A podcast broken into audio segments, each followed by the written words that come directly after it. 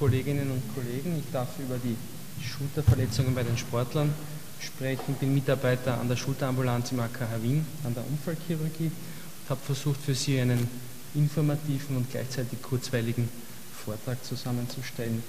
Wenn wir die Epidemiologie ansehen äh, und die, bei den Sportverletzungen die Frakturen, inneren Verletzungen und äh, oberflächlichen äh, Verletzungen rausnehmen, bleiben ca. 60 Prozent für Luxationen, Distorsionen, Bandrupturen, die sich ungefähr zu gleichen Teilen auf obere und untere Extremität ähm, aufteilen.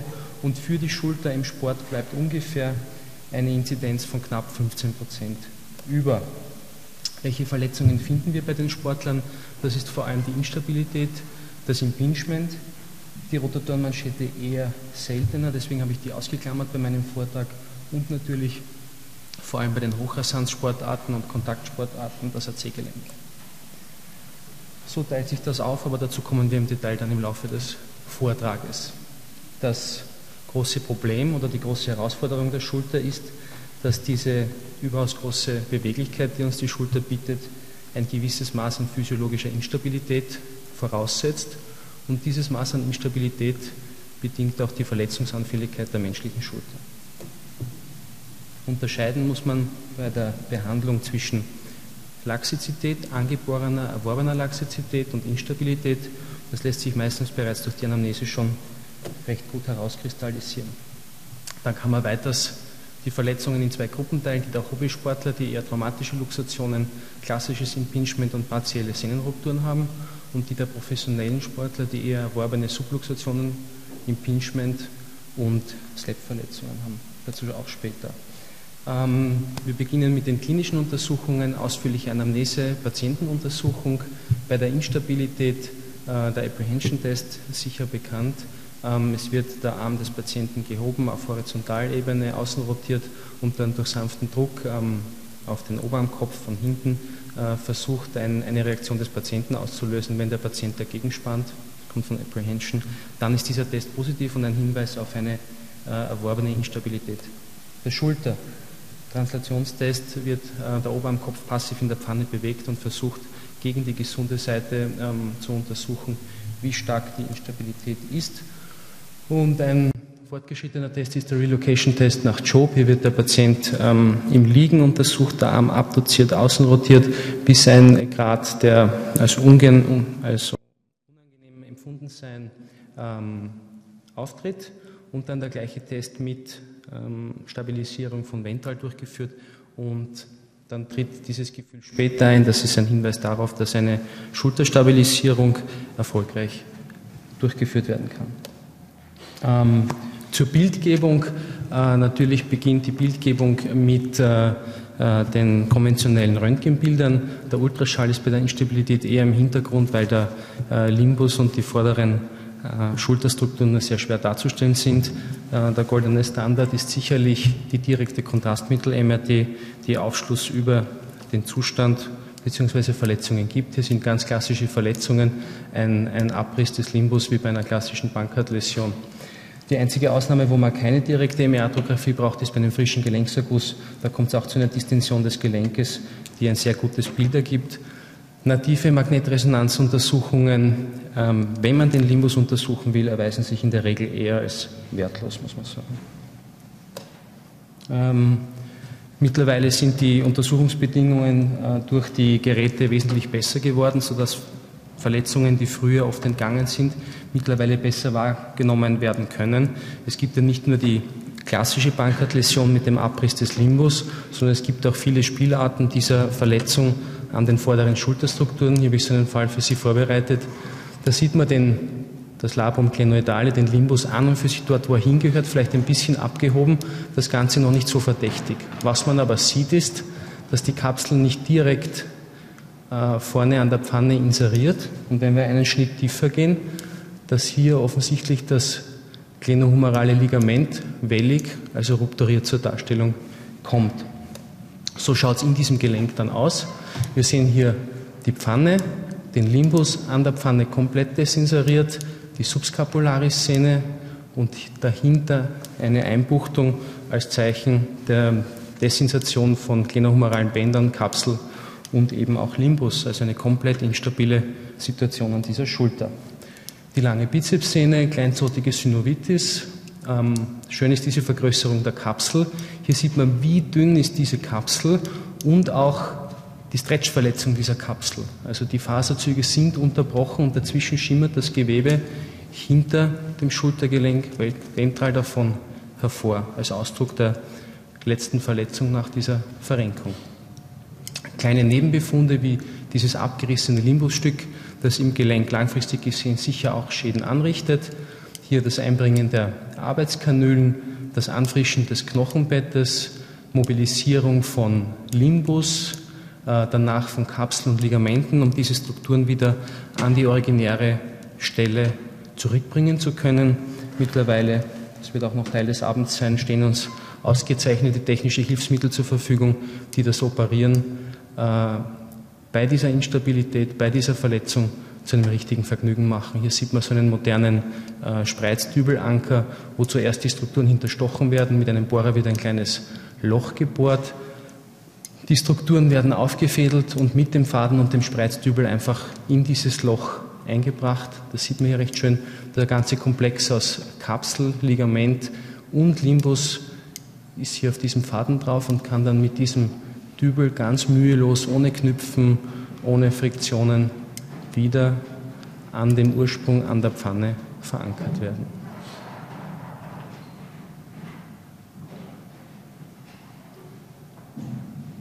Dann gibt es auch geführte Instrumente, um diese Fäden abzuschneiden. Also da hat sich in den letzten Jahren sehr, sehr viel getan. Und das hat diese Stabilisierung von Schulterinstabilitäten wesentlich atraumatischer und einfacher gemacht. Hier die Operation im weiteren Verlauf. Ähm, das ist die, die mittlere Annaht. Hier muss man darauf aufpassen, dass man die Subscapularis-Sehne nicht mitfixiert, weil wenn die Rotation der Schulter aufgehoben ist, danken das die meisten Patienten nicht.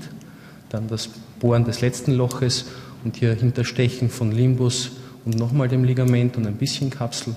Und auch das wird dann schön reinseriert, die Fäden gekürzt und am Schluss eine Drainage eingelegt. Am Anfang haben wir bei diesen Operationen zwei, zweieinhalb Stunden gebraucht mit konventionellen Fadenankern, mit Knüpfen, mit Problemen. Mittlerweile kann man diese Operation, wenn man ein bisschen Routine hat, in 30 Minuten durchführen. Das macht sich natürlich auch in der Nachbehandlung bemerkbar, weil diese Methode sehr, sehr schonend ist. Das Ganze hat natürlich auch unser Herangehen an Schulterinstabilitäten und diese Verletzung verändert. Die arthroskopische Rekonstruktion ist ein goldener Standard. Die Methode ist sehr schonend. Ähm, die Reluxationsrate liegt bei ca. 10 Prozent. Das ist auch im Vergleich zu den offenen Methoden sehr gut. Das ähm, Vorgehen hat sich dahingehend geändert, dass wir sagen, bei jungen Patienten und Erstluxation, wir machen eine Magnetresonanz mit Kontrastmittel, wir schauen uns das an. Wir versuchen nicht später Stabilisierungen durchzuführen, sondern wir versuchen an der verletzten Schulter die Anatomie wiederherzustellen äh, und somit von Anfang an wieder eine stabile Situation zu schaffen. Jetzt komme ich zu einer kleinen Untergruppe der Instabilität. Da gehört auch die Instabilität des Bizepsinnenankers dazu, die im angloamerikanischen Raum als SLAP-Verletzung bezeichnet wird. Diese Verletzung ist schwer zu diagnostizieren. Das MRT ist mit und ohne Kontrastmittel nicht immer konklusiv und ist vergesellschaftet mit äh, Teilrupturen der Supraspinatus-Szene.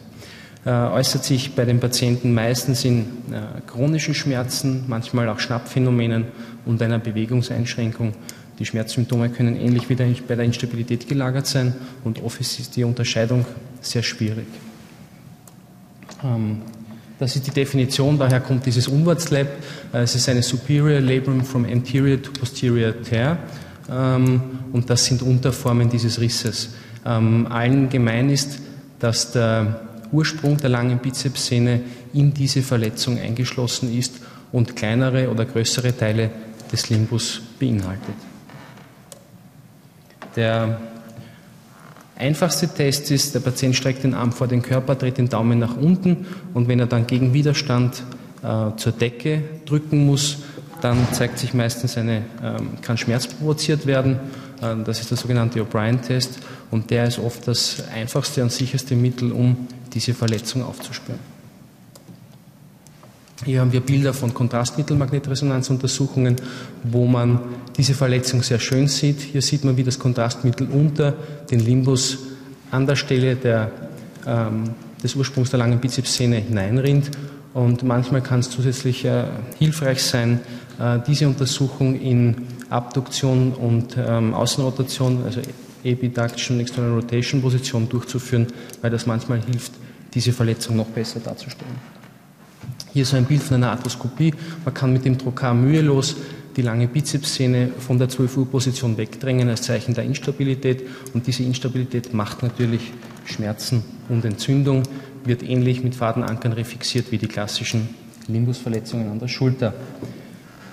Was wir am häufigsten sehen, ist das ähm, Impingement, Platzprobleme in der Schulter mit chronischer Entzündung. Ähm, diese Verletzung oder Erkrankung ist Folge repetitiver, Belastung, vor allem bei Überkopfaktivitäten, ähm, die sich dann in Entzündungen des Schleimbeutels, der Sehnenansätze äh, und gelegentlich auch als Ausdruck der chronischen Entzündung in Kalkeinlagerungen äußert. Der Grund für das Auftreten dieses Impingements ist, dass bei der gesunden Schulter besteht eine ganz ausgeklügelte Balance beim Heben des Armes, wobei der Oberarmkopf auf die Pfanne zentriert bleibt und beim Heben des Armes die Supraspinatussehne, der Schleimbeutel, nicht kompromittiert werden. Kommt diese Schulter aus der Balance aufgrund einer Überbeanspruchung, eines Übertrainings oder auch gelegentlich einer schlechten Technik, so wird die Abduktion eingeleitet durch ein Hochtreten des Kopfes äh, mit Kompression der darüberliegenden Strukturen und dadurch kommt es dann zur Entzündung von Supraspinatussehne und Schleimbeutel unter dem Schulterdach. Klinisch äußert sich das in Schmerzen bei Abduktion, Schnappphänomenen, Schmerzzunahmen unter Belastung und Ausdruck der schon länger anhaltenden Entzündung ist typischerweise der Nachtschmerz. Das heißt, der Patient gibt an, in dem Moment, wo er sich hinlegt, nimmt der Schmerz zu. Grund für diesen Nachtschmerz ist, wenn wir tagsüber stehen, dann hängt der Arm, zieht ein bisschen aus der Entzündung raus und wenn sich der Patient am Abend hinlegt, dann fällt diese teilende Schwerkraft weg, der Oberarmkopf drückt in die Entzündung hinein und der Schmerz nimmt zu, was die Lebensqualität natürlich stark mindert, weil äh, der Schlafkomfort dadurch gestört wird. Nächstes Wochenende ist das Masters Tournament in Augusta. Äh, als Fallbeispiel für das Impingement habe ich hier einen Handicap 2 Golfer herangezogen äh, aus dem Team von Ebrechtsdorf. Äh, das ist einer der Longhitter in der Mannschaft. Er kann den Ball nicht mühelos, aber fast 300 Meter schlagen und musste das Wintertraining abbrechen wegen Schulterschmerzen. Bei der Magnetresonanzuntersuchung hat sich gezeigt, hier eine äh, Ansatztendinopathie, also eine Entzündung der Supraspinatussehne knapp neben dem Ansatz und erstaunlicherweise bei einem Patienten, der ungefähr 30 Jahre alt ist und sehr viel Sport macht, eine Teilatrophie äh, des Supraspinatusmuskels als Ausdruck dessen, dass er, um dem Schmerz zu entkommen, bei dem Training versucht hat, äh, mehr andere Muskelgruppen anzusprechen. Er ist in Physiotherapie, er hat die Technik umgestellt und die Probleme konnten zwischenzeitlich ohne Operation behoben werden.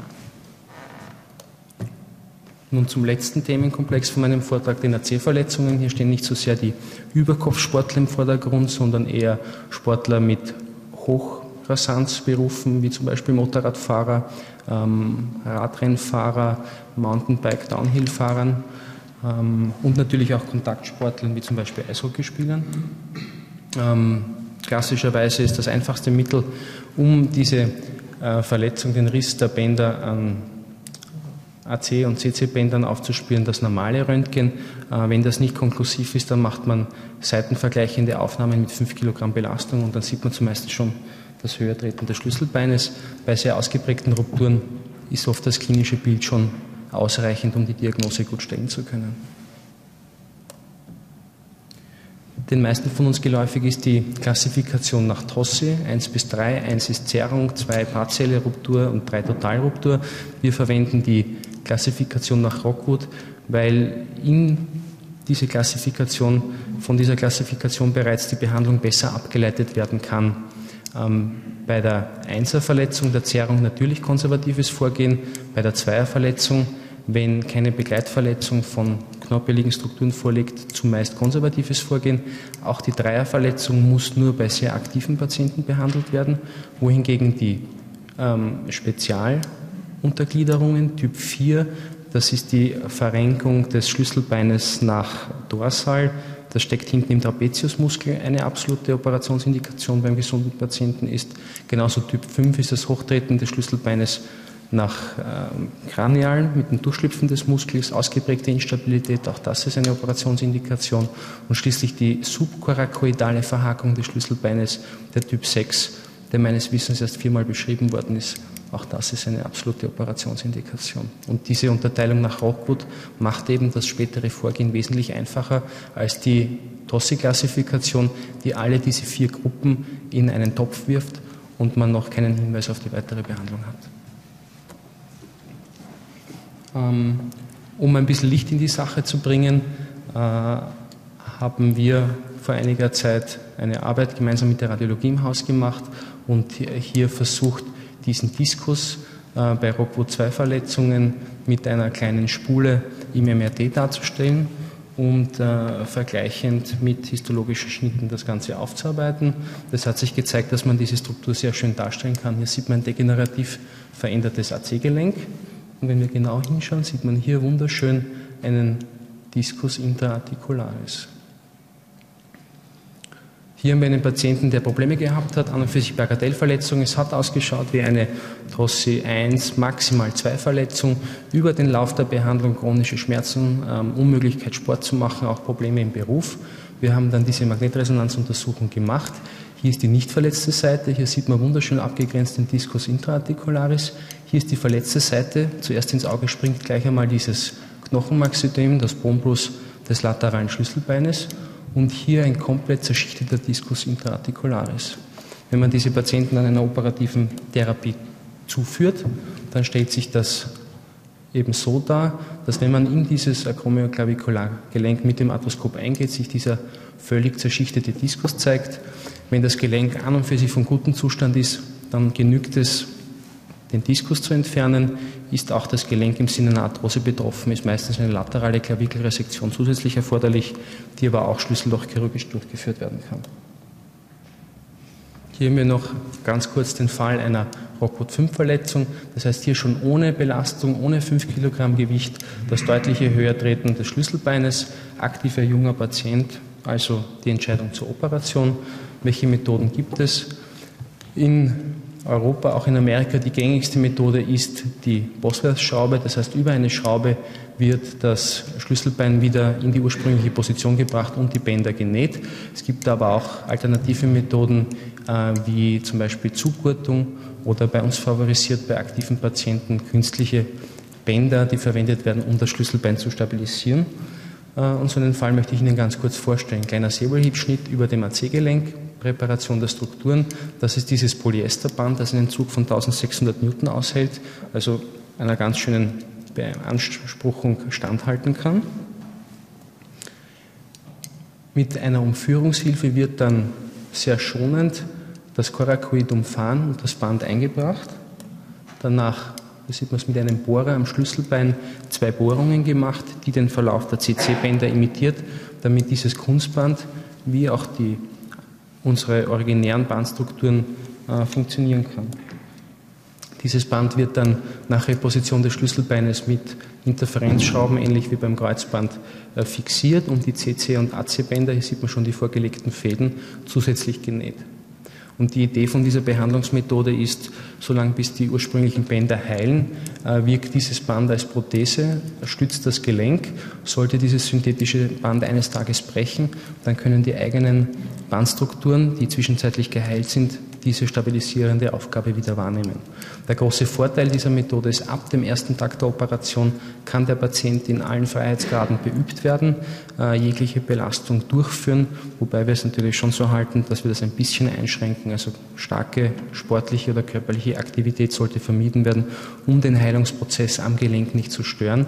Er hat aber natürlich einen riesigen zeitlichen Vorsprung im Gegensatz zu den anderen Methoden, wo die intensive physikalische Therapie erst mit der Metallentfernung wie bei der Brustglasschraube oder der Zugurtung nach sechs Wochen durchgeführt werden kann. Das heißt, diese Patienten mit diesem synthetischen Band sind wesentlich früher zurück im Sport oder im Beruf. Als Zusammenfassung bei der Rockwood 2 mit persistierenden Beschwerden an den Diskus denken, dem Patienten eventuell einer Magnetresonanz mit der kleinen Spule zuführen. Rockwood 3 Verletzungen, Stabilisierung nur beim aktiven Patienten erforderlich und Rockwood 4 bis 6, diese Spezialfälle sollte immer, wenn keine Kontraindikation besteht von Seiten der Gesundheit des Patienten, an eine Stabilisierung des AC-Gelenkes gedacht werden. Ich hoffe, der Vortrag hat Ihnen gefallen und Sie freuen sich so wie ich auch ein bisschen über den Frühling. Vielen Dank für die Aufmerksamkeit.